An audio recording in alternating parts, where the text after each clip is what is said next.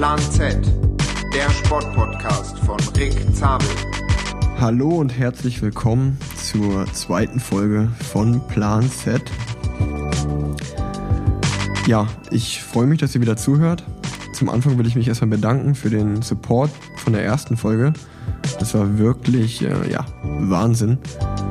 Platz 1 auf den Apple Music äh, Podcast Charts im Bereich Sport. Sehr cool, ähm, freut mich und deswegen legen wir direkt nach mit Folge 2.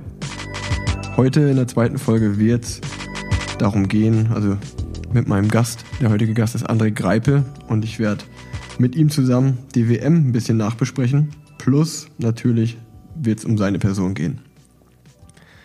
Was bei mir diese Woche so passiert ist, äh, ich habe mir am Montag die Platte aus meinem Schlüsselbein rausnehmen lassen, was ich mir letzten November gebrochen hatte. Und somit hatte ich viel Zeit auf der Couch, äh, um mich zu regenerieren, um dann ja, die WM zu schauen. Ich will noch mal eine kleine Erklärung zur letzten Folge, zur Folge 1 machen, weil äh, viele Leute mir dazu geschrieben hatten und Feedback gegeben haben, Verbesserungsvorschläge oder auch ja, Lob ausgesprochen haben. Allgemein zur Folge 1 bleibt zu sagen, dass es eigentlich als eine Testfolge angedacht war mit dem Andreas Stauf. Und dann hatten wir eigentlich vor, so ein, zwei ja, Trailer oder Snippets daraus zu schneiden, um dann ja, die so ein bisschen diesen Podcast anzukündigen. Doch dann äh, war die Folge eigentlich so gut, dass wir uns dazu entschieden haben, die gleich als Folge 1 zu veröffentlichen. Und auch zum Konzept kamen nochmal Fragen auf. Das hier soll kein reiner Radsport-Podcast sein, sondern ja, ein Interview-Podcast, äh, wo ich jede Folge einen Gast einlade. Wenn ich, so wie jetzt heute oder letzte Folge, einen Radprofi dabei habe, wird es natürlich viel um Radsport gehen, das ist ganz klar. Aber es ist auch angedacht, mal andere Sportler aus anderen Sportarten dabei zu haben. Oder ja, Persönlichkeiten, Vorbilder von mir. Und dann werde ich auf jeden Fall mehr in die Rolle des Moderators rücken als sonst. Außerdem werden sicherlich auch mal persönliche Gäste dabei sein, Freunde von mir, Familienmitglieder. Da wird es dann extrem ums Menschliche gehen. Ja, das auf jeden Fall nochmal vorab. Und dann begrüße ich auch direkt mal den Gast der heutigen Folge, wie schon gesagt, André Greipel. Hallo. Ja, moin moin, sagt man an der Kiste.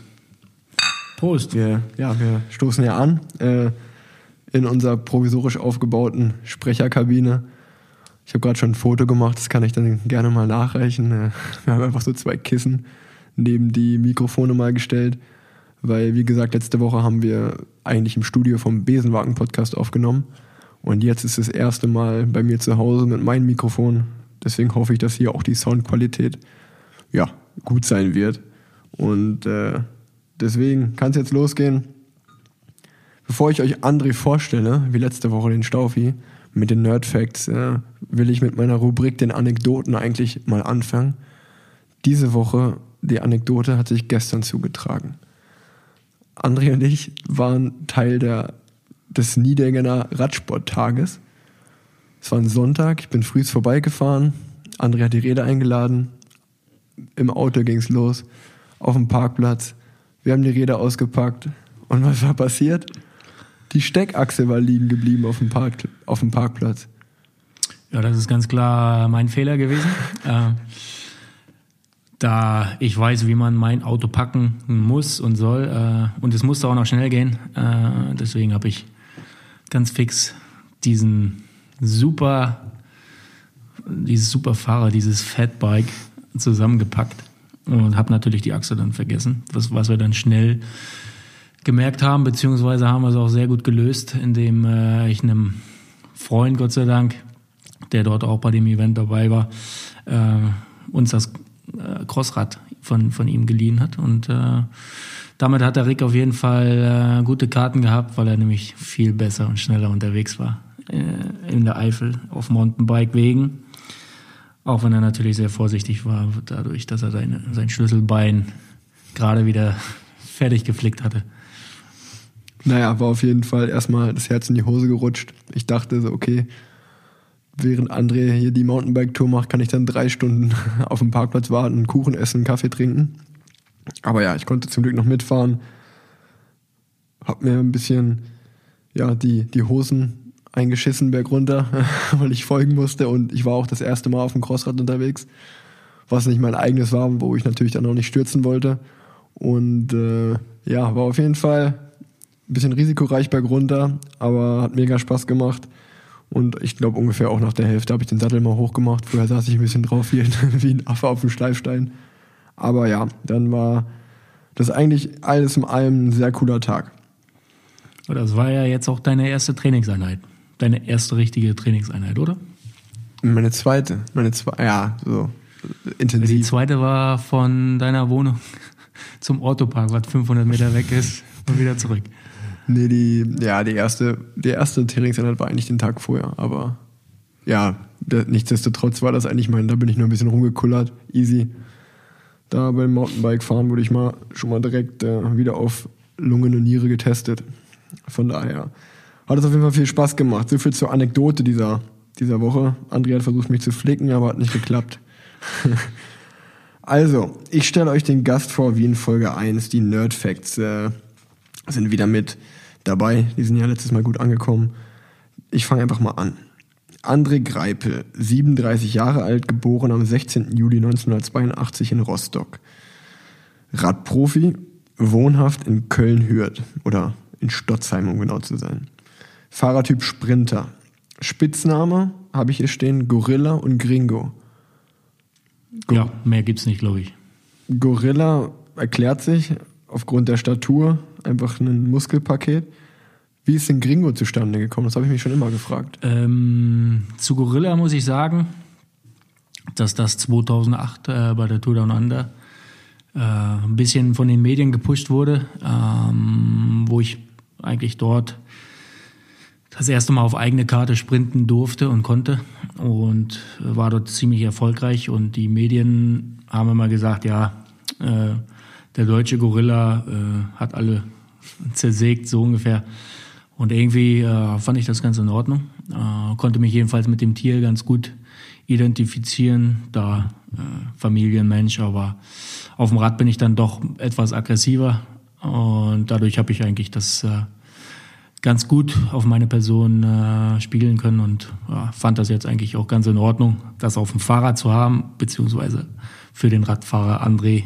Ähm, aber nennen tun, tun mich so, so, so nennt mich eigentlich niemand nennen.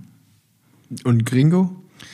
Ja, Gringo ist auch eine super Anekdote. Ähm, das ist ungefähr, ja, als ich 12, 13 war, da war ein Crossrennen in Güstrow, muss man auch noch dazu sagen. Und Erik Baumann hat durch den Wald ge gerufen, die ganze Zeit, Gringo, Greipel, kämpfe, kämpfe sie alle nieder. Und ich weiß nicht, wo er das hatte. Auf jeden Fall denke ich, dass er in irgendeinem Mexikaner einen Burrito gegessen hat oder ein paar Tacitos oder was weiß ich. Auf jeden Fall danke an Erik, der den ganzen Wald vollgebrüllt hatte mit Gringo Greipel. Und seitdem haben mich meine Sportskollegen, weil es jeder wirklich gehört hatte, Gringo genannt. Und das wissen wirklich nur die ganz engen und alten Radfahrerkollegen. Ja, auf jeden Fall äh, wissen wir das jetzt auch und auch die Zuhörer. Sehr schön. Ich habe nicht rausgefunden, wann du angefangen hast mit Radfahren. Ich habe mit 10 angefangen. Also 1992. 1992, ein Jahr bevor ich geboren wurde. Bist Kannst du schon Rad sehen, gefahren? Ich alter Sack. Ähm, also du hast angefangen beim Polizei SV Rostock. Stimmt das? Damals äh, VfL Rostock. Okay. Verein für Leibesübung Rostock bis dort bis 2001 gefahren und 2001 auch beim Jan-Ulrich Nachwuchsteam. Genau. 2000 äh, war mein letztes Jahr Junioren und ja, dann ging es äh, zum Jan-Ulrich Nachwuchsteam von Peter Becker. Gibt es da irgendwas Spezielles zu sagen oder? Ähm, was gibt es speziell zu sagen? Das war eigentlich so das größte Nachwuchsteam damals zu U23-Zeiten. Also es gab das TIAC-Team Köstritzer das Jan-Ulrich Nachwuchsteam. Äh, damals waren David Kopp, Stefan Schumacher, Christian Knees, Dirk Reichel, damals äh, mein Trainingskollege aus Bad Dobran, äh, der leider schon verstorben ist. Ähm, und der hat mich sozusagen ja, in das Team geholt, beziehungsweise war meine Leistung auch in, in der Juniorenklasse ziemlich gut ähm, und war dann natürlich sehr froh, dass ich äh, dort in dieses Team kommen, kommen konnte, um natürlich den nächsten Schritt zu gehen in der U23. Okay. Und hat Ulle war auch öfter mal da oder hat es gepusht so ein bisschen, deswegen hat es den Namen von ihm gehabt? Nein, also der Olaf Ludwig war damals äh, Patron der Mannschaft.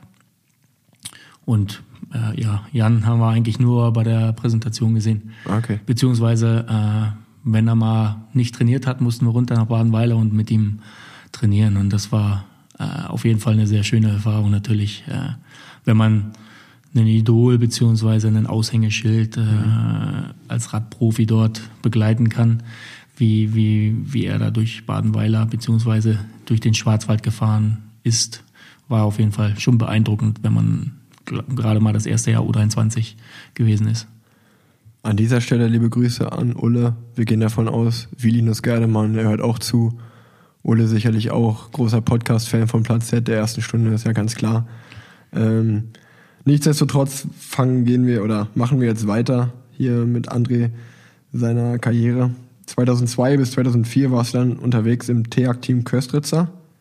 2005 im Team Team Wiesenhof. 2006 bis 2010 im Team T-Mobile. 2011 bis 2018 Team Lotto Sudal und äh, oder Team Lotto Bedesol hatte unzählige Namen. Und 2019 dieses Jahr beim Team Akea Samsig. Größte Erfolge, ja, da gibt's viel zu sagen. Allen voran elf Etappen bei der Tour de France, sieben Etappen beim Giro d'Italia, vier Etappen bei der Vuelta a España plus die Punktewertung dort gewonnen im Jahr 2009. Bronzemedaille bei den Weltmeisterschaften in Kopenhagen 2011, dreimal deutscher Meister auf der Straße 2013, 2014 und 2016, die Hamburg Cycle Classics gewonnen 2015, zweimal die Gesamtwertung gewonnen im, bei der Tour Down Under, Sportler des Jahres 2011 von Hürth, Das ist auf jeden Fall ein Aushängeschild, ne? Das ist ganz klar. Dann habe ich noch zwei sehr ähm, spannende Ergebnisse oder Resultate gefunden. Du hast einmal den Prolog der Türkei-Rundfahrt gewonnen, 2010. Der zweite war TJ van Garderen. Ja, da habe ich gedacht, wow, ein Zeitfang gewonnen. Also, das haben auch nicht viele Sprinter. Ähm, also insgesamt bleibt zu sagen, 17 Grand Tour-Siege, 22 Monumente. 23 Grand Tour-Siege. Soweit ich weiß. Oder 21, ich weiß gar nicht. Ja klar, ja, hätte ich auch mal nachrechnen können. Nee, ach Quatsch, nicht, nicht Siege, ich habe mich vertan. 17 Grand Tours gefahren. Das war's, was hier steht auf meinem Zettel, was ich niedergeschrieben habe. Genau, 17 Grand Tours gefahren, sorry dafür. Und 22 Monumente in den Beinen. Und mit Abstand das größte 2000 deutscher Meister am Berg bei den Junioren. Wie hast du das denn gemacht? Bin ich immer noch super stolz drauf, wie ich das gemacht habe damals. Direkt aus dem Trainingslager gekommen, ähm, von Patrick Moster äh, aus Herxheim sind wir angereist nach, jetzt muss ich aber mal gucken, Wörth, Wörth an der Donau hieß das, glaube ich. Ja, und da bin ich einfach losgefahren, erste Runde, und keiner hat mich mal eingeholt. Und äh, dazu muss ich aber noch sagen, ich bin eigentlich erst nach der Juniorenklasse gewachsen. Ähm, damals habe ich noch so vielleicht 72, 73 Kilo gehabt. Und ich weiß nicht, was in dem Winter schiefgelaufen ist. Auf jeden Fall äh, kam dann das eine oder andere Kilo dazu. Ja, auf jeden Fall äh, liest sich das aus heutiger Sicht äh, sehr spannend und lustig auf jeden Fall. Also insgesamt hast du 156 Siege und bist damit der erfolgreichste noch aktive Radprofi. Also wirklich äh, Wahnsinn.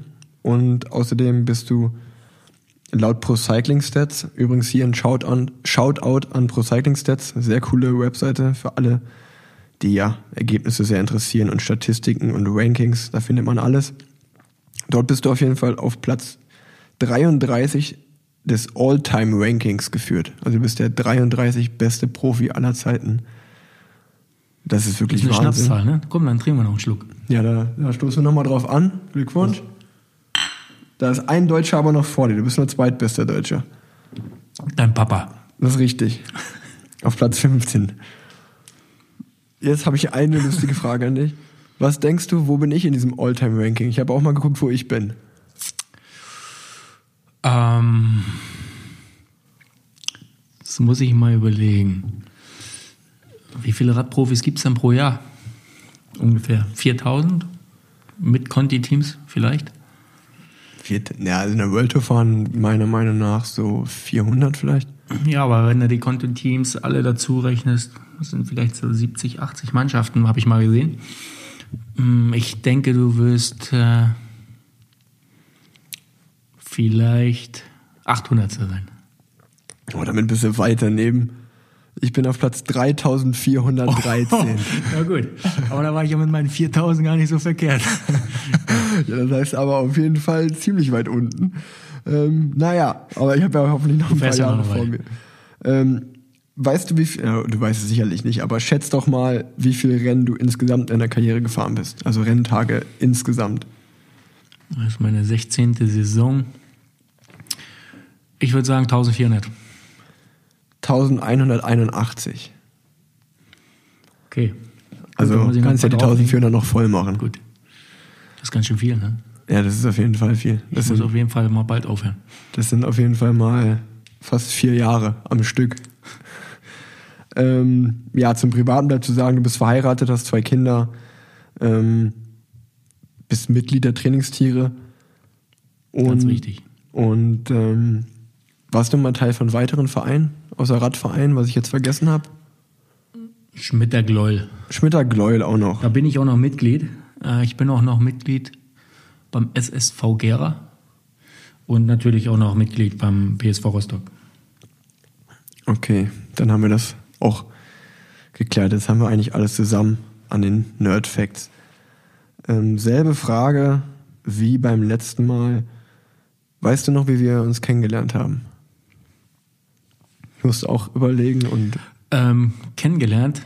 Äh, hab, Also also, aktiv, was heißt kennengelernt? so- Das erste Mal habe ich dich gesehen auf den Schultern von deinem Papa. ja, Äh. so, so aktiv, dass man mal miteinander gesprochen hat oder so.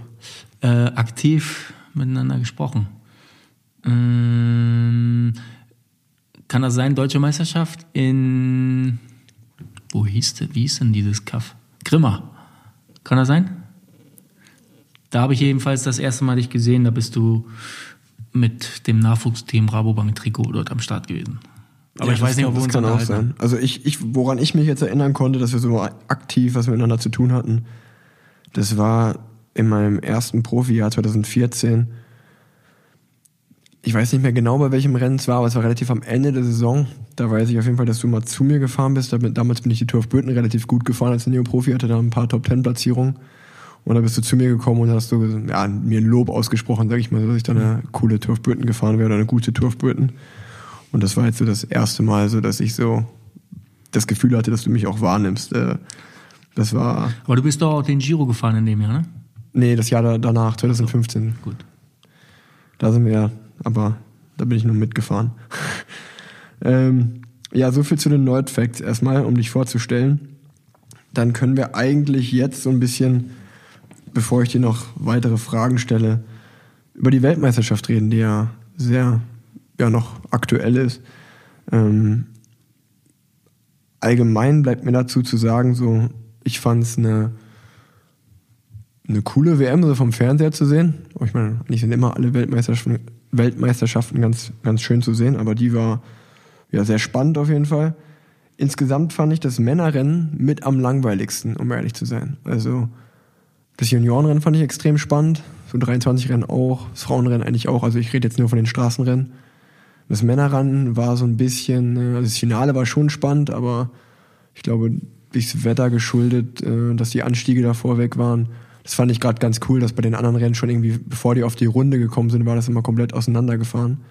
Das war jetzt im Männerrennen so, ja, so typisch profimäßig, halt sehr kontrolliert, lange und dann am Ende hat man irgendwie gedacht, ja, die holen die nochmal und dann doch nicht. Und Gut, das hat jetzt vielleicht auch was damit zu tun, dass das Rennen einfach mal 260 lang ist. Ja, sicherlich. Und jeder, wer weiß, der, der zu früh bei kaltem Wetter losfährt, der weiß, dass er nicht so weit kommt. Ähm, aber generell denke ich mal, war es auf jeden Fall von der Art und Weise, wie gefahren wurde, nicht einfach, weil nach, glaube ich, ein, zwei Runden auf der Zielrunde war, ja, waren nur noch 60 Mann da. Dementsprechend hat man gesehen, wie dort vorher auch gefahren wurde. Also, ja gut, das langweiligste Rennen war für mich das Frauenrennen.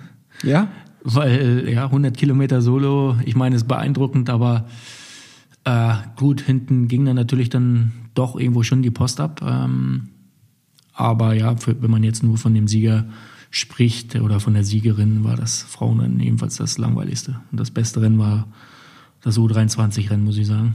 Ja, das war, das war wirklich wahr. Das war beeindruckend äh, von der Art und Weise, wie dort wirklich Vollgas gefahren wurde. Ähm, gut, äh, der Sieger war dann kein Sieger. Ähm, jetzt aus deutscher Sicht muss man sagen, wenn der Jonas Rutsch seinen Kopf ein bisschen anstellen würde, dann hätte er vielleicht auch das eine oder andere Korn am Ende noch übrig behalten. Ähm, aber generell war er, denke mal, einer der stärksten. Ähm, aber gut, manchmal gehört auch der Kopf zum Radfahren dazu.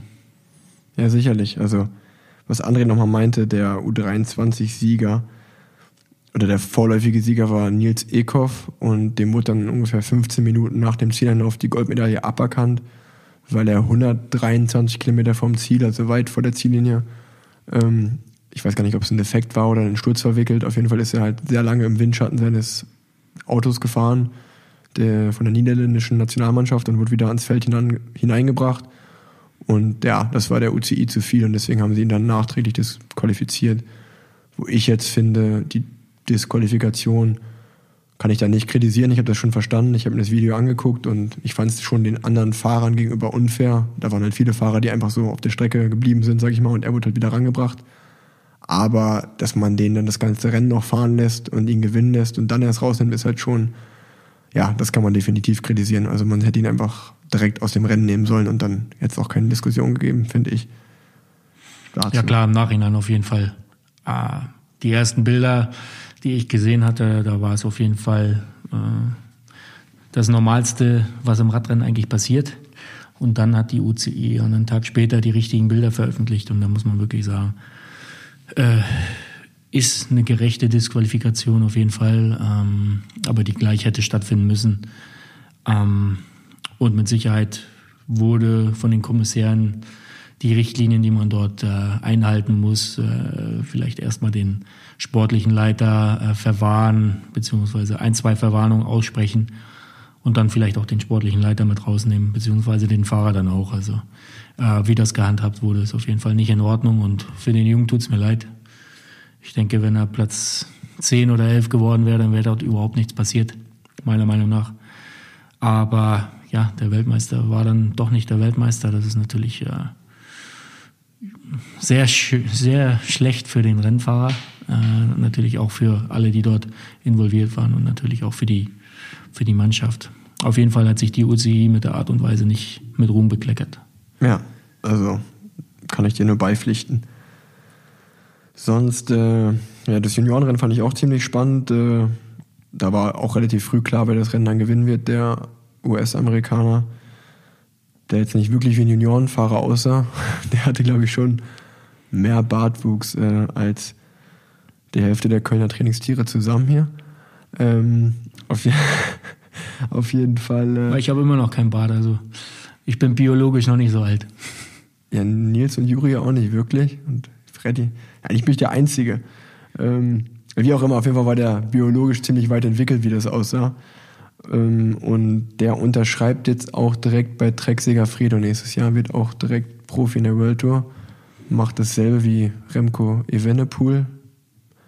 Ja. Das ist der neue Trend. Vorher mussten wir vier Jahre die U23 ausfahren, um den Anschluss irgendwo besser herstellen zu können zu den Profis. Und jetzt äh, wird man als Junior direkt Profi. Ist schon das Wahnsinn. ist schon beeindruckend, ja. Also auch wenn ich an mich als Juniorenfahrer zurückdenke, ich glaube, ich war damals Fünfter bei der Juniorenweltmeisterschaft. Aber dann bin ich in die U23 gekommen und habe erstmal ja, so den Arsch voll bekommen. Da bin ich, äh, habe ich kein Land gesehen das erste halbe Jahr. Und ja, die, die, die kommen zu den Profis und ich meine, wie der Remco dieses Jahr fährt, ist ja wirklich Wahnsinn. Aber gut, äh, Jahrhunderttalent kann man da wahrscheinlich nur sagen. Schauen wir mal, wie das weitergeht. Ja. Dann das letzte Rennen, äh, wo ich mit dir drüber sprechen wollte, äh, bei der Weltmeisterschaft, war auch war das erste im Programm direkt, äh, die Mixed-Staffel. Was hältst du von dem, von dem, ja, von der Idee oder dem Rennen an ja, sich? Die Idee dahinter ist ja äh, eigentlich bei der EM das erste Mal wirklich aufgekommen, beziehungsweise das erste, äh, die erste Teamstaffel war dort am Start. Ähm, und jetzt bei der WM muss ich sagen, das war ja nicht live äh, auf Eurosport, aber vom Hören sagen, was ich mir so erzählen lassen habe, äh, haben die deutschen Männer auf jeden Fall die Kurven nicht so toll gefahren. Ähm, und die Frauen waren sehr stark. Also die Männer waren auch stark, aber leider äh, im Spitzensport gehören die Kurven, beziehungsweise die Kurventechnik gehört dort dazu. Und äh, das war wirklich das Manko der Mannschaft da. Aber äh, generell finde ich das eine gute Aktion, da man die Frauen ja auch ein bisschen ins oder gut ins Licht rückt. Und dann am Hand des Preisgeldes sieht man natürlich auch, äh, was das äh, Rennen eigentlich für einen Stellenwert hat. Also äh, sechs Fahrer und Fahrerinnen, die, die dort am Start stehen, hatten auf jeden Fall ein sehr schönes Preisgeld. Ja, also da muss man auch mal erklären, dass ich glaube 58.500 Euro war das Preisgeld für die Mannschaft, also oder nee, 158.000 hm? sowas oder ja, also ich weiß nicht mehr genau. Auf jeden Fall war es glaube ich pro Person 9.500 Euro von jedem der Männer und Frauen, die da dort teilgenommen haben. Und zum Beispiel die Einzelsieger des Straßenrenns haben 7.500 Euro gewonnen. Also war das schon äh, ja, ein verrücktes Verhältnis, was da war. Ähm, zu der Mixstaffel meine Meinung, ich bin da ein bisschen zwiegespalten, muss ich ehrlich gesagt sagen. Ich finde die Disziplin mega cool. Ich finde es sehr cool, dass man die Männer mit den Frauen so verbindet ähm, und ja, so einen, ja, wie so die drei Frauen fahren erst ihr Zeitfahren und dann fahren die drei Männer oder andersrum und dann gibt es eine Gesamtzeit und man steht zusammen auf dem Podium. Finde ich auf jeden Fall cool. Ich finde aber, dass es so ein bisschen total die Radsportnation natürlich ja, bevorteiligt. Also ähm, ich fand es bei der jetzigen WM ein bisschen schade, dass viele Nationen irgendwie nicht so ihr, ja, ihre besten drei Männer und ihre besten drei Frauen an den Start gestellt haben. Waren ja die Deutschen und die Holländer eigentlich die einzigen, die so ein richtiges Ballett da aufgefahren haben. Ja, sonst äh, finde ich das halt so, das Mannschaftszeitfahren von den Teams fand ich eigentlich auch immer cool, was jetzt leider nicht mehr ist. Also ich sag mal da, was ich so meine mit unfair ist, dass zum Beispiel so ein André Amador, der halt bei Movistar eine Medaille Mannschaftszeitfahren holen kann, der kann halt, der kann halt nicht mal an den Start gehen da, weil es halt einfach keine drei Frauen und keine drei Männer gibt und das trifft halt auch viele andere auch zu.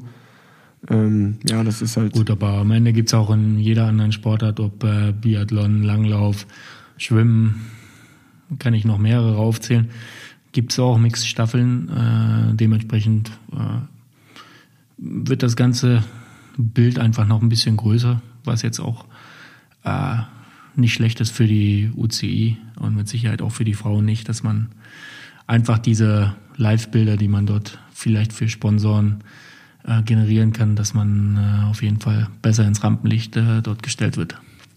Ja, das stimmt. Ähm, man sagt, oder ich habe gehört, dass es 2024 auch ins olympische Programm mit aufgenommen wird. Deswegen ist das wohl, oder deswegen. Zu spät für mich vielleicht für dich. Ja, für mich vielleicht auch schon. Äh. Ich kann dann, ich komme vielleicht, weiß nicht, wenn die Frauen einen Pfleger brauchen, würde ich mich da anbieten jetzt mal so.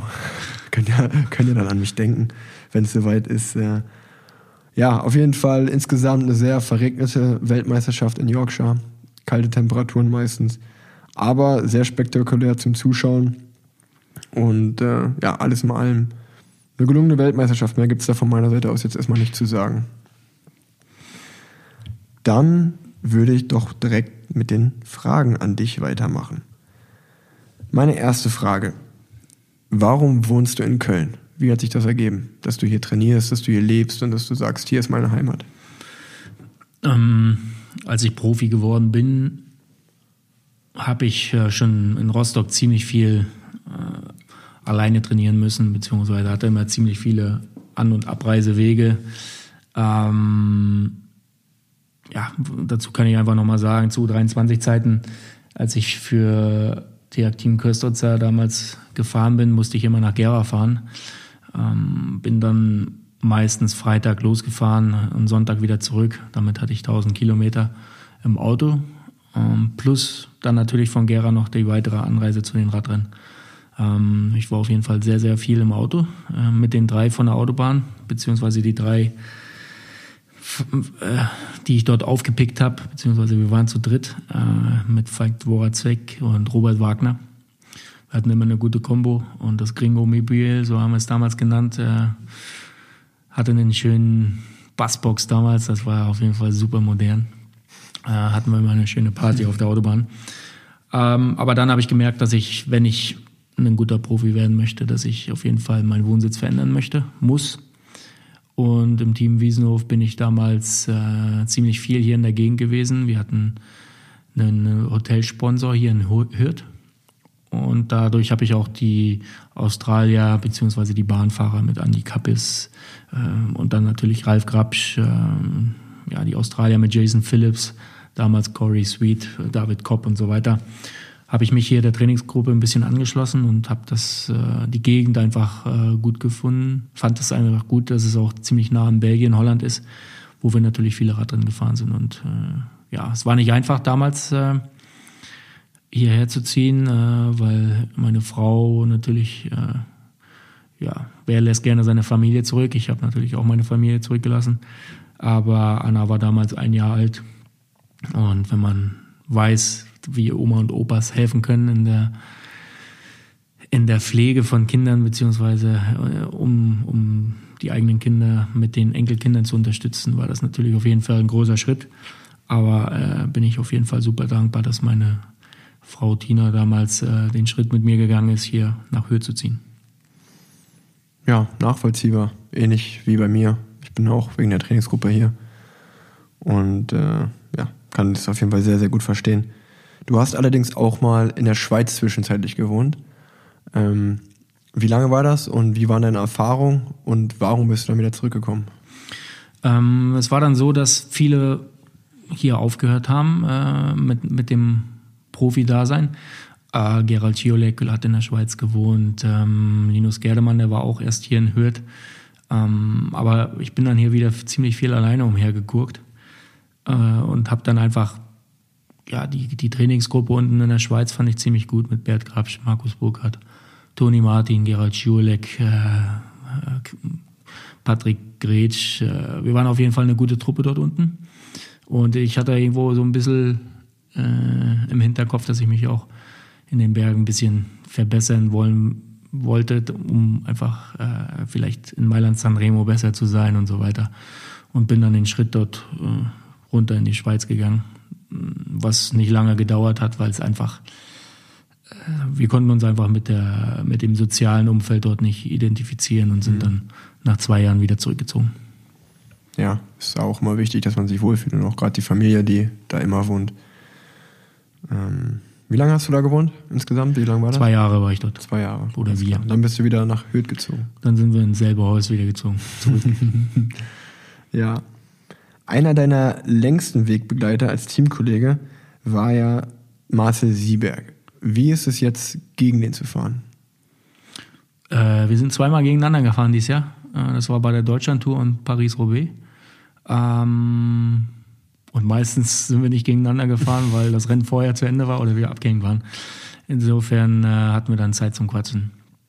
Aber es ist natürlich auf jeden Fall äh, jemand, den man vermisst, wenn man äh, mit jemandem mehr Nächte in einem Zimmer zusammen verbracht hat als mit seiner eigenen Frau, ist das natürlich äh, äh, schon etwas, was man, was jemand, wo man mit jemandem äh, verbunden ist, äh, beziehungsweise vertraut man jemandem auch äh, das eine oder andere an. Ähm, und jetzt ohne Sibi ist natürlich alles andere als einfach, gerade jetzt auch auf der sportlichen Seite war Sibi einfach immer ein Juwel in der Sprintvorbereitung, beziehungsweise mit seiner Übersicht konnte er immer den Unterschied zwischen ja, Sieg und Niederlage für mich ausmachen.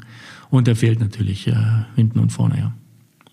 Ja, was ich mich schon immer gefragt habe bei dir. Ähm, wie, wie, lange wart ihr zusammen, Teamkollegen? Ähm, Teamkollegen seit 2007. Also elf, zwölf, zwölf Jahre. Jahre waren wir zusammen und meistens auch zusammen im Zimmer. Ähm, aber wir kennen uns seit ich zwölf bin. Marcel Sieberg, der hat damals äh, alles gewonnen, was zu gewinnen gibt hier. Äh, wenn wir mit unserem roten Feuerwehrbus äh, um die Ecke gekommen sind, hat er mit Sicherheit Schiss gehabt. Ähm, aber Sivi hatte immer das beste Material und Zeitfahranzug, der hat das, glaube ich, sogar in den Trend gebracht, den Zeitfahranzug. Damals schon mit zwölf oder dreizehn ist er da um die Ecken geflitzt immer das beste Material und hat einfach alle Radrennen gewonnen. Auf jeden Fall äh, haben wir uns auch direkt angefreundet, damals äh, zu Schülerzeiten. Äh, haben wir immer schon viel miteinander gequatscht und so weiter. Äh, und in der Nationalmannschaft hat man natürlich auch viele, viele Tage miteinander verbracht und äh, das hat sich dann so das ganze Leben so ein bisschen durchgezogen. Ja, ist ja auf jeden Fall auch eine, eine Love Story, die hoffentlich dann als, äh, ja, oder eine Freund, eine sehr innige Freundschaft, die dann hoffentlich auch nach der, nach der Karriere gut anhält und äh, da bin ich eigentlich bei euch zwei überzeugt von. Ähm, dann, was ich nochmal gerne so ein bisschen Revue passieren lassen würde, war oder ist die Re Rivalität mit Kev, die damals war im Team. Das war ja, ich war da noch sehr jung, ich fand das sehr spannend, von außen dort zuzuschauen. Kev äh, war ja so der Sprinter Nummer eins erstmal vom Team, auf das das Team gesetzt hat, würde ich sagen. Und äh, du hast von hinten aber auch mit deinen ganzen Sprinterfolgen gedrückt hast dann eigentlich im Endeffekt äh, das Team verlassen, bist zu Lotto gegangen und dann seid ihr gegeneinander gesprintet und dann war es wirklich ja super spannend zu sehen, weil man eigentlich nie wusste, wer jetzt der Bessere ist oder wer die Nase vorne hat. Und äh, wie war das so für dich? Gut, ähm, wir sind ja eigentlich nicht viele Radrennen zusammengefahren. Ähm, mit Sicherheit wurde es von der Medienseite ziemlich gepusht. Untereinander haben wir uns eigentlich nie gesehen. Äh, Im ersten Trainingslager haben wir uns gesehen und das war es eigentlich auch. Ähm, und wir sind dann 2007 den Giro zusammengefahren, wo es eigentlich hieß, dass äh, ja, wir uns abwechseln im Sprint, der mal der eine, mal der andere. Ja, und äh, wir haben und wir, ich habe ihm geholfen in der Sprintvorbereitung und ich habe aber nie so wirklich meine Chance bekommen äh, von der Teamleitung damals. Ja, und dann kam ein Sprint, äh, wo ich einfach wo die letzte Kurve 300 vor Ziel war und ich bin dann erst in die Führung gekommen und habe dann einfach mal durchgezogen. Ähm, ist ja jetzt dahingestellt, ob er mich gewinnen lassen hat oder äh, ich so gewonnen hat. Auf jeden Fall war es mein erster Grand Tour Sieg. Ähm, das Siegerbild steht noch bei mir zu Hause, weil wir einfach ziemlich souverän waren in der Sprintvorbereitung.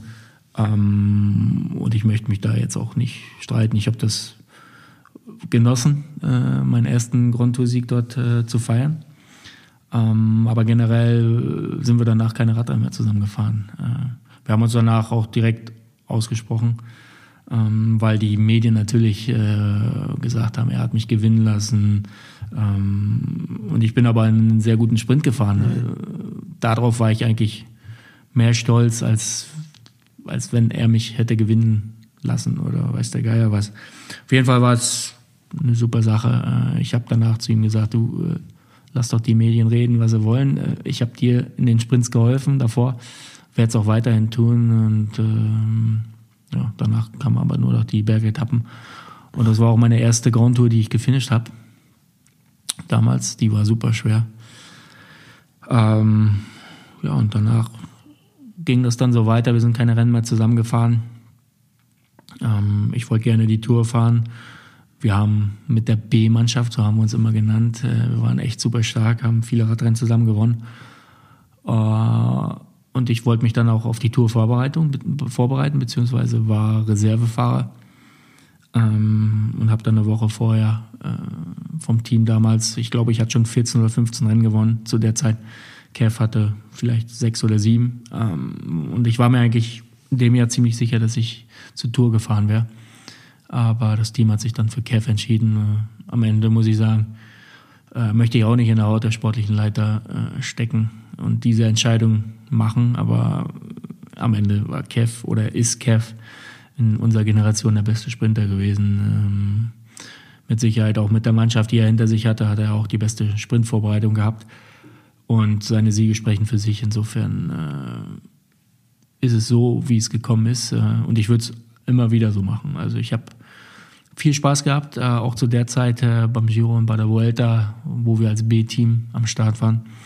Und habe, äh, ja, ich glaube, zwei, drei Jahre hintereinander äh, fast äh, jedes Jahr 20 Rennen gewonnen, zusammen mit der Mannschaft. Und äh, das war auf jeden Fall schön. Wir hatten immer viel Spaß und ja, 2010 habe ich dann einfach gemerkt für mich, dass ich jetzt meinen eigenen Weg, mein eigenes Projekt aufbauen möchte und äh, habe dann mein Zuhause bei Lotto damals gefunden, Lotto, Omega Pharma Lotto im ersten Jahr. Und konnte dann auf jeden Fall äh, über sieben, acht Jahre ein super schönes Projekt mit den Fahrern dort zusammen machen. Und äh, ja, wir waren ziemlich erfolgreich und ja, es war nicht nur das Radfahren, was sehr viel Spaß gemacht hat, sondern auch die Zeit vom Rad, wo wir, wo wir, was eigentlich die meiste Zeit betrifft, dass wir abseits des Fahrrades auf jeden Fall sehr viel Spaß zusammen hatten und äh, es immer schön war, zu den Radrennen zu fahren. Ja, eine brisante Geschichte. Du bist ja dann auch eigentlich mit der kompletten, wie du es jetzt gerade genannt hattest, B-Mannschaft, also mit Sibi, mit Adam Hansen, glaube ich auch. Gregory Greg, Henderson Greg auch. Henderson, ja. Mit dem bist du ja eigentlich komplett rüber gewechselt nach Lotto. Und äh, bis dann, ja. Wann war das deine erste Tour? 2011 dann? 2011, ja. Und dann hast du auch eigentlich direkt die erste Tour-Etappe gewonnen, ne? Äh, doch, die erste Tour-Etappe, da bin ich, äh, das ist auch eine schöne Anekdote. Ähm, Ich bin Kilometer minus vier gestürzt. Also die Tour ging noch gar nicht los, das Also in war die neutrale Phase. Phase. Und an der Passage de Guau, Guau oder wie das heißt, äh, hing ich am Doktorauto und ich war schon, sah schon aus wie ein Schnitzel. Ähm, aber wir haben meine erste Tour-Etappe mit Philipp Gil- Gilbert gewonnen. Ähm, und wir haben einen super, äh, eine super Sprintvorbereitung dort gefahren. Und ich hatte, weiß es, weiß es noch wie heute, dass ich, äh, da war ich bei der 500 Meter Marke, äh, da hieß es ja, Gilbert hat gewonnen. Ich hatte überall Gänsehaut und den zweiten Tag hatten wir das Team Mannschaftszeitfahren mit dem gelben Trikot äh, in der Mannschaft. Ja, da brauche ich glaube ich niemandem erzählen, äh, wie nervös man da gewesen ist. Aber wir haben dort äh, kläglich versagt. Insofern äh, war das Trikot dann auch weg. Ja, ja, in der Tour war Philipp Gilbert das Chamäleon, kann ich mich noch dran erinnern. Der hat immer gewechselt zwischen Berg-Trikot, also dem gepunkteten und das grüne Trikot, in der ersten Woche zumindest. Und ja, auf jeden Fall hast du auch in der Tour dann deine erste Tour-Etappe gewonnen. Weißt du noch, welche Etappe das war? Ich glaube, das war die zehnte. Die zehnte Etappe, ja. Mhm. Ja, Wahnsinn. In Dann hast, du, dann hast du auch, also ich weiß jetzt nicht mehr genau die Statistik, aber ich meine mich daran zu erinnern, dass du dann irgendwie auf 14 aufeinanderfolgenden oder 12 oder 10 aufeinanderfolgenden Grand Tours immer eine Etappe gewonnen hast, was auch auf jeden Fall ein Rekord ist, der bis heute nicht gebrochen wurde. Ja, ja, klar. Also das war, war immer eine schöne Sache, dass man bei den Grand Tour-Etappen gewinnen konnte, beziehungsweise wurde es auch gefordert, äh, was natürlich auch ziemlich viel Druck äh, für, für, für mich äh, und auch für die Mannschaft äh, drumherum war. Also es ist nicht immer einfach, damit umzugehen, aber wir haben es ganz gut geschafft, äh, uns so zu arrangieren. Ja, auf jeden Fall. Ja, also ich glaube auch so abschließend zu dem Thema zwischen Kev und dir, aus meiner Sicht gibt es da eigentlich, ja, ich glaube insgesamt äh, finde ich nicht, dass man jetzt groß sagen kann, äh, wer der Sprinter Number One war. Ich meine, klar, Kev hat die, diese ganzen Tour de France Etappensiege, was natürlich Wahnsinn ist, aber du hast, wie gesagt, auch, was ich am Anfang schon mal erwähnt hatte, deine 156 Profisiege, hast sozusagen damit insgesamt mehr Siege als er. Es gibt sicherlich Siege, wo du mit ihm tauschen wollen würdest und andersrum genauso. Aber ja, also aus meiner Sicht sozusagen, der damals jung war und ihr wart immer Heroes für mich, also war der sozusagen beides auf jeden Fall Galionsfiguren im, im Sprint des Sports und ja, mehr will ich dazu auch als, also einfach nur ein großes Lob von Gut, am Ende ist Seite. es einfach so gewesen, dass wir von der, vom Fahrercharakter einfach dieselben Ambitionen hatten. Ähm, und ja, das ist dann einfach so gelaufen, dass jeder seinen Weg gehen wollte, äh, beziehungsweise jeder auf seinen Status gepocht hat. Und ich war mit Sicherheit, was einfach mein Charakter ist, äh, derjenige, welche, der weniger laut war, beziehungsweise einfach äh, zurückgesteckt hat, äh, weil ich mich auch nicht mit jemandem dort anlegen wollte und habe einfach ja, Zeit verstreichen lassen, was natürlich äh, ja, dazu beigetragen hat, dass ich mit 28 erst meine erste Tour fahren konnte. Ähm, und habe dann, ja, Gott sei Dank, in sieben aufeinanderfolgenden Tour de France äh, ja, eine Etappe gewinnen können, äh, worauf ich ja, ziemlich stolz bin, auf jeden Fall. Kannst du auch sein. Ähm, jetzt bist du ja eher im Herbst deiner Karriere, würde ich sagen. Ähm, ich denke mal, du wirst. Winter, oder? Ja, weiß ich nicht, ob du nächstes Jahr noch fährst. Äh, kannst du ja vielleicht mal was dazu sagen. Ähm, aber auch unabhängig davon äh, Pläne nach dem Leistungssport. Wie aktuell ist das? Gibt es da schon welche? Hast du noch gar keine Gedanken gemacht? Also generell ist es so, dass äh, egal, ob ich noch nächstes Jahr noch Rad fahren werde oder nicht, äh, ich mache immer noch das, äh, was ich liebe, und das ist Radfahren. Ähm, ich stehe jeden Morgen auf und ja, freue mich einfach, dass ich eine Runde Rad fahren kann. Egal, mit Sicherheit macht das im Regen weniger Spaß als in der Sonne. Mm, aber generell macht es mir immer noch Spaß zu trainieren. Äh, mit Sicherheit war dieses Jahr alles andere als toll, was natürlich äh, für den Kopf nicht gerade toll ist. Mm, aber ja, es wäre auf jeden Fall für mich nicht schön, meine Karriere so enden zu lassen. Deswegen möchte ich gerne noch ein Jahr weiterfahren und äh, ja, womöglich auch den einen oder anderen Sieg vielleicht noch feiern, beziehungsweise meine Erfahrung etwas äh, in den Rennstall bringen. Ähm, aber Pläne danach ist auf jeden Fall ganz klar, dass ich dem Sport irgendwo erhalten bleiben möchte. In welcher in welchem Job dort äh, werde ich dann noch sehen. Auf jeden Fall gibt schon die ein oder anderen äh, Gespräche darüber, was ich dann irgendwo mal bekleiden darf oder auch nicht. Äh, Busfahrer wäre auf jeden Fall eine super Variante. Äh, da habe ich ein eigenes Zuhause, ein eigenes Bett immer dabei. Nein, aber Spaß beiseite. Äh, Radfahren macht mir Spaß, äh, deswegen möchte ich gerne noch ein Jahr weiterfahren. Und dann kann ich mir vielleicht im nächsten Jahr um diese Zeit äh, Gedanken machen, was ich danach machen möchte. Du hast mir mal gesagt, du würdest gerne Physio machen. Also, da kann ich mich noch dran Ja, was heißt Physio? Ähm, mich beeindruckt das schon immer, wenn man äh, Leute wie Hansi Friedl äh, ja. oder den, den äh, Müller Wohlfahrt und so weiter, der mit Sicherheit viel mehr, viel mehr Gefühl in den Händen hat als äh, ja, jemand anders.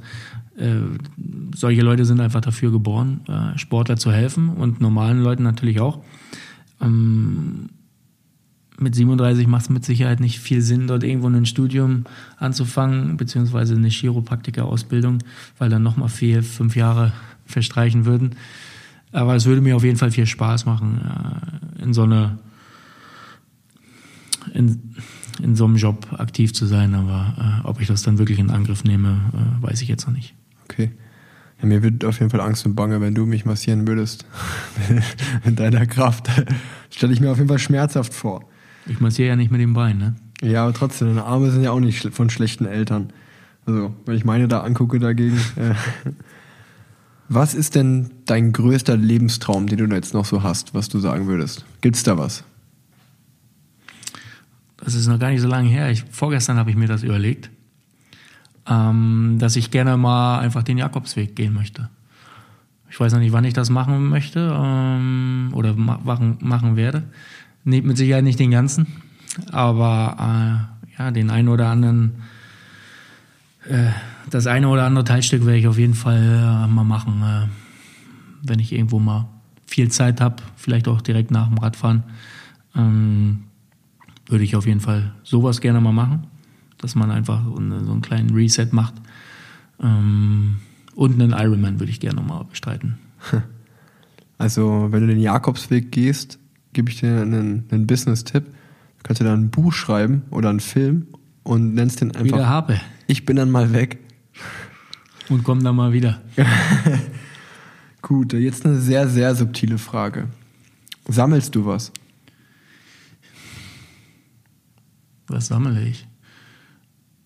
Kann ja auch sein, dass du Brillen. nichts sammelst. Brillen. Äh, Brillen sammelst du. Ja, aber so einfach, hast du einfach viele von den ganzen Jahren angehäuft oder sammelst du das aktiv? Nein, ich äh, sammle aktiv. Ich habe von, ich glaube, meine erste Brille ist von 1992, 93. Ähm, damals von Rudi Project äh, die ersten richtigen, äh, ja, sagen wir mal, die nach Sportbrille aussahen.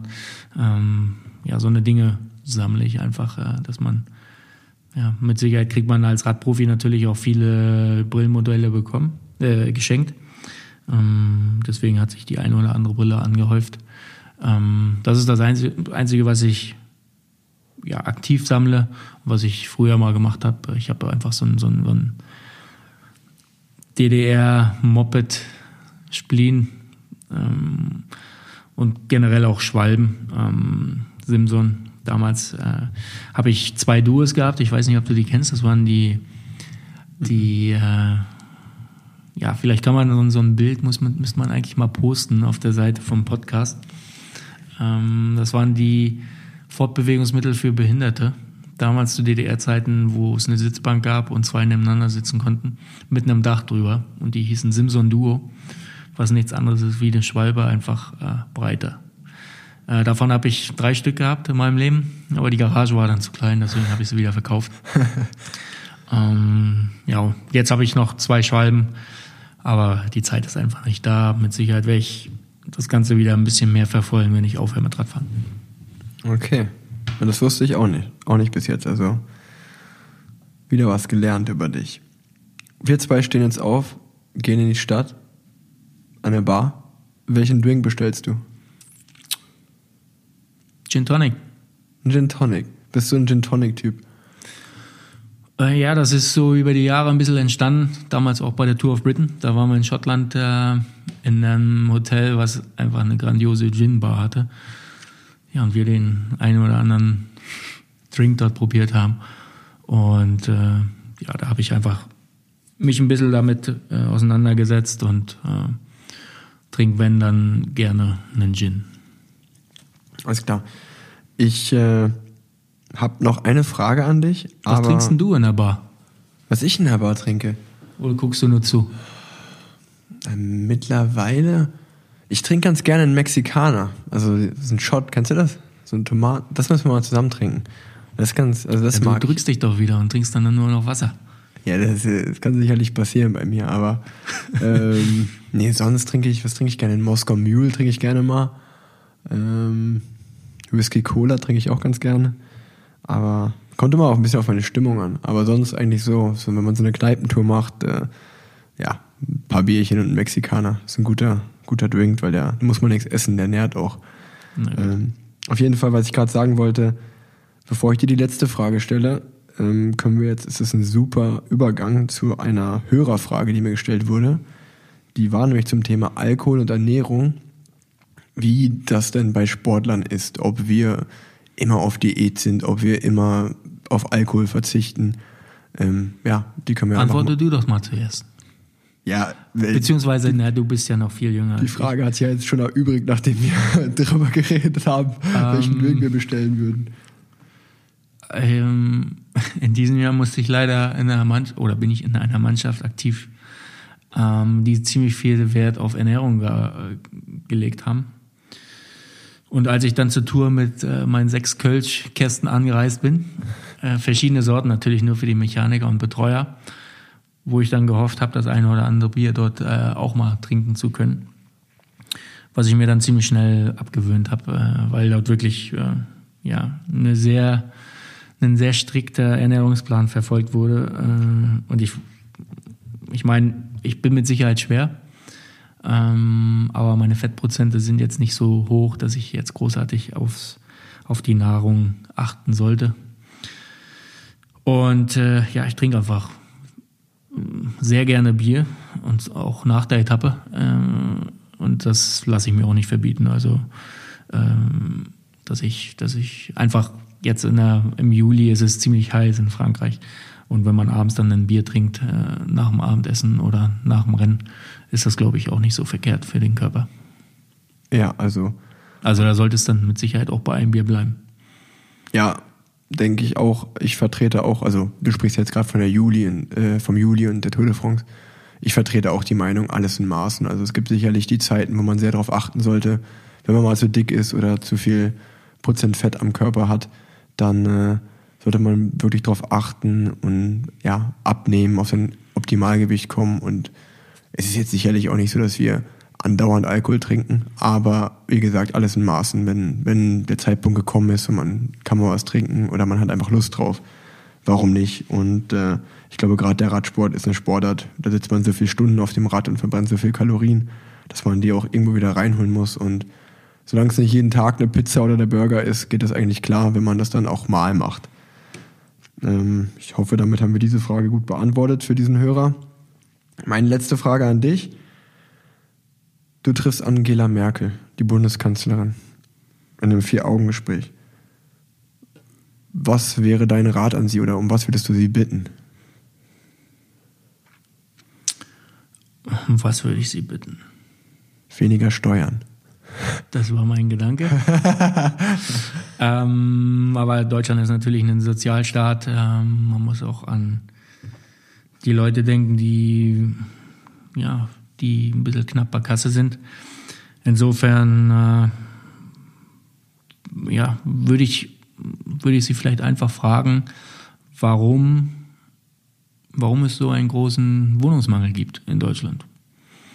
Das wäre vielleicht eine gute Frage, äh, beziehungsweise warum äh, Mietpreise so explodieren momentan und Grundstückspreise. Ist das jetzt eine gute Antwort gewesen? Ja, also finde ich schon. Aber ich, das wäre vielleicht auch interessant, wenn du mal deine Antwort äh, hier preisgeben würdest. Ach, bei in meiner Generation ist ja das Thema Umwelt jetzt gerade äh, sehr sehr präsent. Finde ich auch sehr, sehr wichtig. Natürlich, Klimawandel ist wahrscheinlich das Thema Nummer eins jetzt in Zukunft für uns. Ich bin jetzt vielleicht kein Paradebeispiel, ich fahre auch mit dem SUV durch die Gegend. Ähm, ich versuche aber auch schon, ja, weniger, also in Supermärkten keine Plastiktüten mehr zu nehmen und allgemein Fleisch seltener zu essen oder wenn dann gezielt zu essen, beim Metzger zu kaufen oder halt wirklich nur, wenn ich es auch heute essen will und weil ich ja diese verschwenderische, sag ich mal, was das ich war, ich habe das gehasst, wenn ich irgendwie ja Hähnchen oder Hackfleisch im Kühlschrank hatte und dann habe ich das weggeschmissen, weil ich es halt einfach nicht gekocht hatte und dann war es abgelaufen. Ähm, deswegen finde ich schon, dass auch ja da viel viel gepusht werden sollte. Aber sonst äh, ja, ist auf jeden Fall eine Frage, über die man wahrscheinlich auch länger jetzt drüber nachdenken müsste, als mal eben so, wie ich, wie ich es jetzt dir gestellt habe. Ähm, aber ich denke auch, dass es halt, weil das hier ein Interview-Podcast Podcast ist, ganz spannend ist, halt, dass auch die Leute, die sich jetzt nicht super krass mit Radsport identifizieren, äh, ja, ein bisschen eine menschliche Sicht kriegen. Und ähm, das ist auf jeden Fall eine Frage, die, die sehr spannend ist und äh, kann ich vielleicht auch gleich an die Hörer weiterleiten, äh, dass ihr mir mal schreibt oder André schreibt, äh, wem auch immer, Facebook, Instagram, Direct Message, ist sicherlich immer interessant, auch eure Meinung dazu zu hören, auch allgemein, wenn ihr Fragen habt, wenn ihr Anregungen habt oder uns verbessern wollt, äh, immer gern Herr Nabbit, mich freut das. Ähm, und somit bin ich jetzt eigentlich auch am Ende der persönlichen Fragen. Würde dann zu den noch ausstehenden Rubriken rüberschwenken. Die Anekdotenrubrik haben wir schon zu Ende. Eine Frage haben wir auch schon beantwortet von den Hörern. Ich hatte noch eine zweite, ich hatte noch eine zweite Frage. Dafür muss ich aber mal kurz mein Handy holen. Ähm, mir hatte jemand nämlich geschrieben.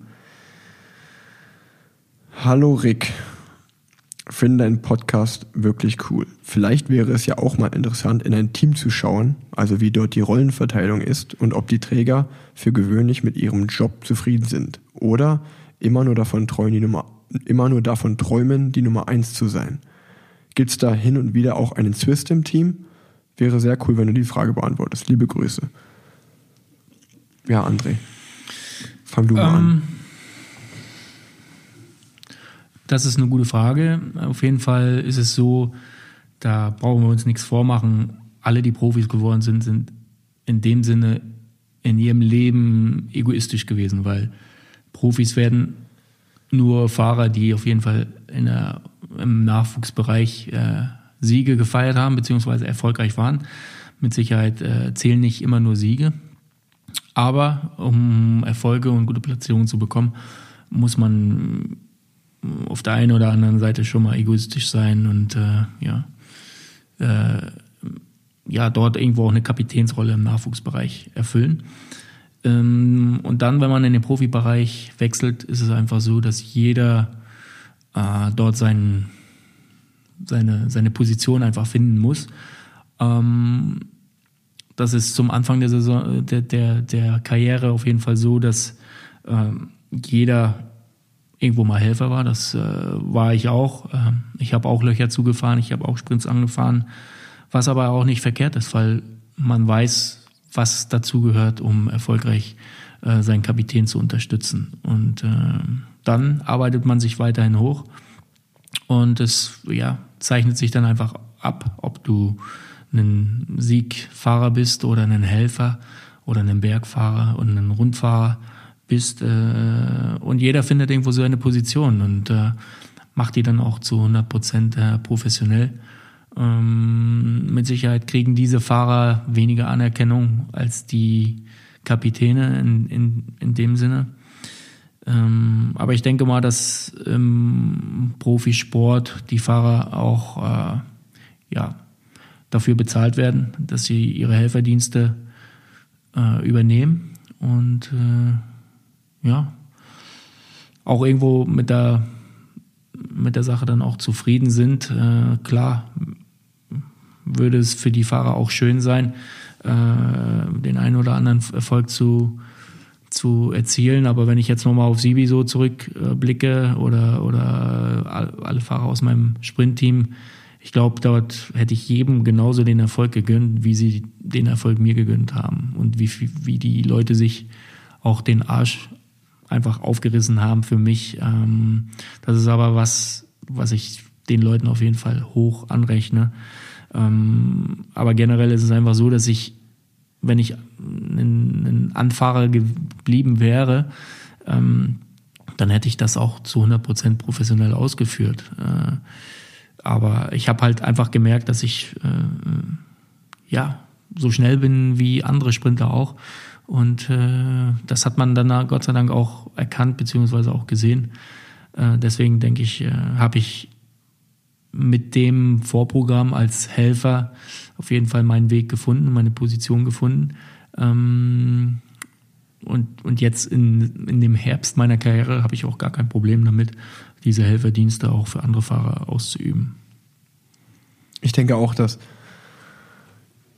sich das einfach, wenn man mal Profi wird, dann herausstellt. Also wie André schon gesagt hat, erstens kommt es ja darauf an, was ist heute für ein Rennen. Ist es ein Bergrennen, ist es ein Sprintrennen? Dann unterscheidet man ja schon mal. Also wenn es ein Sprintrennen ist, fährt der Bergfahrer für den Sprinter oder versucht ihm mal zu helfen, indem er Tempo fährt oder ihm Flaschen holt. Und wenn es halt eine Bergetappe ist, dann fährt der Sprinter halt, hält den Bergfahrer aus dem Wind oder bringt ihm die Flaschen. Das heißt, es ist ja jetzt nicht 365 Tage im Jahr derselbe Mann Kapitän in, in einem Team. Und dann ist es auch, wie André gesagt hat, äh, kristallisiert sich das einfach irgendwann raus, wenn du Profi wirst. Hast du das Talent, viele Rennen zu gewinnen?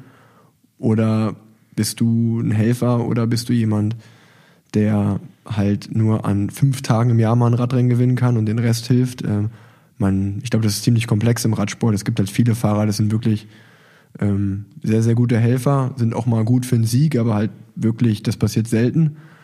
Und es gibt von den Fahrern, die super, super viel gewinnen, ähm, ja, die Siegeranten sind, gibt es halt einfach wenige. Und ich glaube, denen macht dann auch niemand ihre Position streitig. Ähm, man muss sich die Spuren da erstmal so ein bisschen verdienen. In Swiss gibt es da nur, wie jetzt vielleicht mal vorher besprochen, zwischen Kev oder André, wenn halt, wenn halt so zwei so Siegertypen aufeinandertreffen, gibt es sicherlich auch mal einen Zwist, aber das ist sicherlich seltener. Ähm, und ich finde auch, dass der Radsport eigentlich ein schöner Job ist, äh, weil egal, ob man jetzt der Siegertyp ist oder nicht, ähm, man für jeden ist ein Platz irgendwie im Sport. Wenn man halt herausfindet, man ist ein Anfahrer oder man ist halt sehr gut darin, Tempo zu fahren oder Flaschen zu holen, was auch immer. Wenn man seinen Job sehr, sehr gut macht, dann hat man eigentlich lange einen Job und verdient auch gutes Geld, mit gut entlohnt. Ähm, deswegen denke ich, dass ja, umso älter man wird, findet man das heraus und arrangiert sich dann mit seiner Rolle eigentlich, die man dann hat. Ähm, ja, aber. Ich glaube, am Ende ist äh, egal, in welchem Bereich man dort unterwegs ist, äh, in welchem Sport oder auch äh, ja, als Manager in einem großen Konzern ist es einfach so, dass man dort einfach ehrlich zu sich selbst, selbst sein sollte. Ähm, ja, das Beste für die Mannschaft in dem Sinne dann rauszuholen. Wenn ich weiß, ich habe heute nicht die Beine, ich kann heute hier nichts reißen oder ich kann, wenn man jetzt als Chef dort die Sache so sieht, dass ich irgendein Projekt nicht so leiten kann, wie ich, wie ich das jetzt gerade möchte, ähm, da muss man einfach so ehrlich sein und äh, ja, seine Kapitänsbinde oder seine Kapitänsrolle abzugeben und äh, ja, die anderen Fahr den anderen Fahrern auch mal die Chance zu geben oder den anderen äh, Leuten, die in dem Konzern mhm. unterwegs sind. Mhm. Ja. Definitiv. Ja. Gut, also wenn weitere Hörerfragen sind in den nächsten Folgen, immer her damit. Äh, ich versuche immer so zwei, drei pro Folge zu beantworten. Ähm, es müssen jetzt auch nicht immer radsportspezifische Folgen sein, es können auch private Fragen sein oder ja, ähm, stellt einfach, einfach drauf losschießen. Die nächste Rubrik, die ich gerne anpeilen würde, heißt der Radsport verbessern. Ich würde in diesem Fall sogar meinen Vorschlag sagen, dass es sogar Sport verbessern allgemein ist. Es geht ums Thema Anti-Doping-Kampf, um das Adams-Programm. Mein Vorschlag wäre, anstatt dieses sehr störrige Programm, nenne ich es jetzt einfach mal, also jeder, der mal so ein Adams machen musste als Profisportler, Adams, um es zur Erklärung auch nochmal, ist einfach das ja, Abmeldesystem, dass ein Sportler ab einem gewissen Pool, ähm, also wenn man irgendwann so erfolgreich wird, dass man auf die WADA-Liste oder auf die NADA-Liste der Nationalen Anti-Doping-Agentur oder der Welt-Anti-Doping-Agentur kommt, dann muss man dieses Adams-System machen. Man loggt sich eigentlich dann da ein und muss jeden Tag angeben, wo man schläft und eine Stunde ähm, eine Adresse angeben plus eine Uhrzeit, wo man getestet werden kann. Also sehr, sehr komplex und äh, ja, zeitaufwendig und wenn man innerhalb von einem Jahr dreimal zum Beispiel einen Misstest hat, also dass die Dopingkontrolleure vor der Tür stehen an der Adresse und man befindet sich nicht da, wird man auch gesperrt. Also sehr, sehr, ja, äh, ich weiß gar nicht, was ich so sagen soll. Auf jeden Fall sehr ein kompliziertes Programm, finde ich immer. Man arrangiert sich damit, man kriegt das dann auch irgendwie hin. Aber anstatt diesen ganzen Bums halt einfach äh, immer auszufüllen und irgendwie, jeder sieht ja sowieso, wo ich bin, pflanzt mir einfach einen Chip ein. Dann könnt ihr immer auf eurer GPS-App sehen, wo ich bin, kommt einfach vorbei und testet mich. Das, so, also, das ist einfach meine Meinung. Ja, es gibt ja sowieso schon Apps, wo man äh, sich orten lassen kann. Also, äh, ja, das wäre auf jeden Fall auf jeden, einfacher für die Sportler, äh, weil manchmal macht man sich echt äh, ja, viel Arbeit mit, den, mit der Ausarbeitung, wann ich wo bin und in welcher Stunde und dann ja, ich habe es meistens morgens ähm, und versuche dann wirklich äh, das so ko zu koordinieren, dass ich dann, äh, wenn ich wach werde, nicht direkt aufs Klo gehe, äh, weil ich dann weiß, es könnte vielleicht ein Kommissär kommen oder ein, ein, ein Kontrolleur. Ähm, ja, das wäre auf jeden Fall eine super Variante, dass äh, man so eine Handyortung vielleicht machen könnte, dass äh, ja, kein so. Sportler mehr vor jemandem weglaufen kann ja, wenn, wenn andere Sportler das hören, egal ob Radsportler oder andere Sportarten, könnt ihr ja auch gerne mal sagen, was ihr davon haltet. Ähm, ja, wie, wie André gesagt hat, ist einfach, die können eh, wer wissen will, wo wir sind, ich glaube, der findet das eh raus. Und äh, deswegen so eine Handyortung oder so ein Chip wird das Ganze vereinfachen. Zumal man ja auch immer bedenken muss, zum Beispiel manchmal passiert ja was und man muss kurzfristig mal irgendwo hin. Also man muss ja immer wirklich immer dran denken. Also man steigt mal bei einem Rennen irgendwie aus, fliegt nach Hause und man muss halt direkt daran denken, okay, ich schlafe heute nicht mehr in dem Hotel, was ich angegeben hatte. Ich schlafe heute zu Hause. Man muss das halt ändern, weil wenn man es nicht ändert, kann es halt passieren, dass man so einen Misstest kriegt. Ähm, deswegen, ja, das wäre mein Vorschlag, diese Folge gewesen. Wenn ihr da draußen Vorschläge habt, könnt ihr mir die auch gern zusenden. Vielleicht sind die ja gut genug, dass ich sie hier in den Plan Set Podcast mit einbaue. Ähm, und da muss ich mir auch nicht so viel Gedanken immer machen. Obwohl mir das ja Spaß macht. Ähm, die letzte, nee, ist gar nicht die letzte Rubrik. Die nächste Rubrik, die ich anschneide, ist Ratgeber für den Nachwuchs. Ich habe es gestern wieder gelernt. Ich bin das erste Mal auf einem Crossrad gefahren. Es hat sehr viel Spaß gemacht. Ich bin in meiner Nachwuchszeit immer auf der Bahn aktiv gewesen, sehr viel Bahn gefahren. Alle, die anfangen, Rad zu fahren, jung, auf der Straße und Kriterium im Sommer fahren, fahrt auch im Winter, fahrt Cross oder fahrt Bahn. Es schult einfach die Steuerfähigkeiten und äh, ja, einfach, es bildet euch als Rennfahrer allgemein sehr weiter. Das ist mein Vorschlag für diese Woche, den ich den jungen Fahrern ans Herz lege. Kommen wir zu, die Kategorie ist richtig gut angekommen bei der ersten Folge. Wahrheit oder Pflicht? Düdüm, düdüm. Wahrheit oder Pflicht? Was wählst du? Pflicht. Pflicht. Alles klar. Kennst du Bowser? Ja? Kennst du den? Ja? Der hat ein neues Lied rausgebracht, das heißt Tempomat. Ich fordere oder ich erwarte jetzt von dir, dass du in den Waschsalon, ist ja in Köln, eine Kneipe, kennen die Kölner sicherlich, die, Trainings, äh, die Trainingstiere einlädst auf eine deiner bekannten schnellen Runden. Und während, oder wenn du dann diese schnelle Runde bestellt hast und die steht einmal komplett auf dem Tisch, also eine schnelle Runde heißt einfach so ein Kranz voller Kölschbier, ähm, dann singst du den Refrain von Bowsers neuem Lied Tempomat. Den Dann kann muss ich, ich den erstmal kennen, den Tempomat. Der ist relativ einfach. Refrain.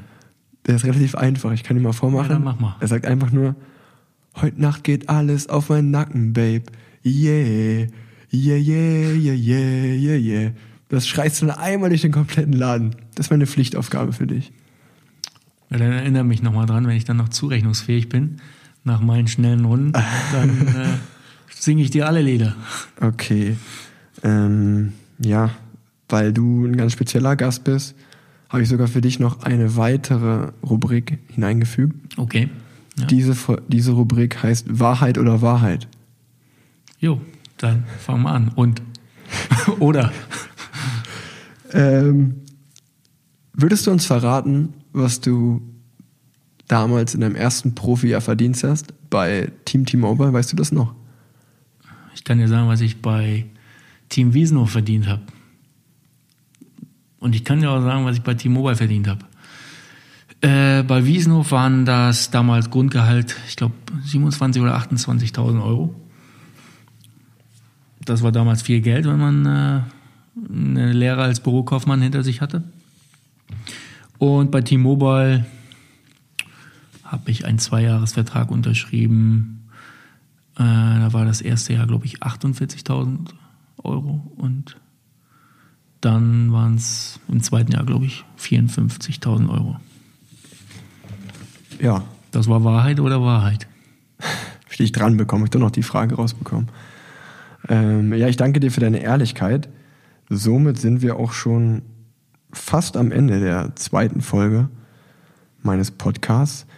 Ich würde gerne nochmal, äh, ja, ich will jetzt nicht sagen ein Statement droppen, aber ein paar Leute hatten mich gefragt, was ich in der letzten Folge ein bisschen angeschnitten hatte, dass bei mir gerade viel passiert und ich da noch nicht so viel drüber reden darf. Äh, genauer meine ich damit eigentlich auch einfach nur, bei welchem Team ich nächstes Jahr fahren werde und was es damit auf sich hat, dass ich ja nach der Tour de France eigentlich, nachdem ich da ausgestiegen bin, kein Radrennen mehr groß gefahren bin dieses Jahr oder eigentlich gar keins mehr.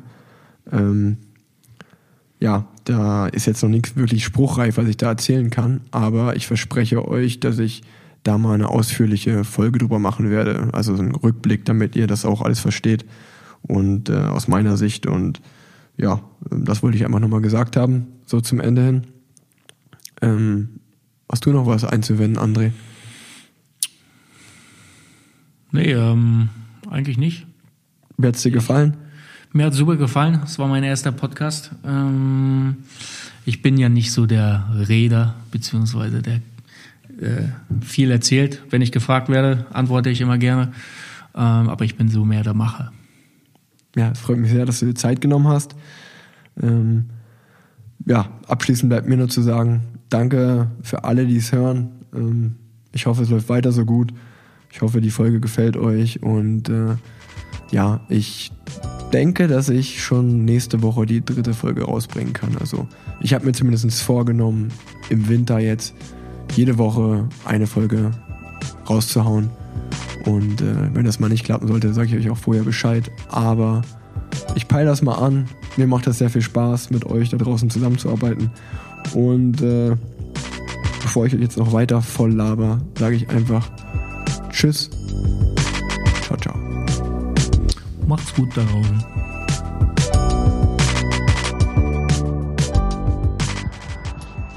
Ja, Männer, ich stehe jetzt hier schon seit fünf Minuten.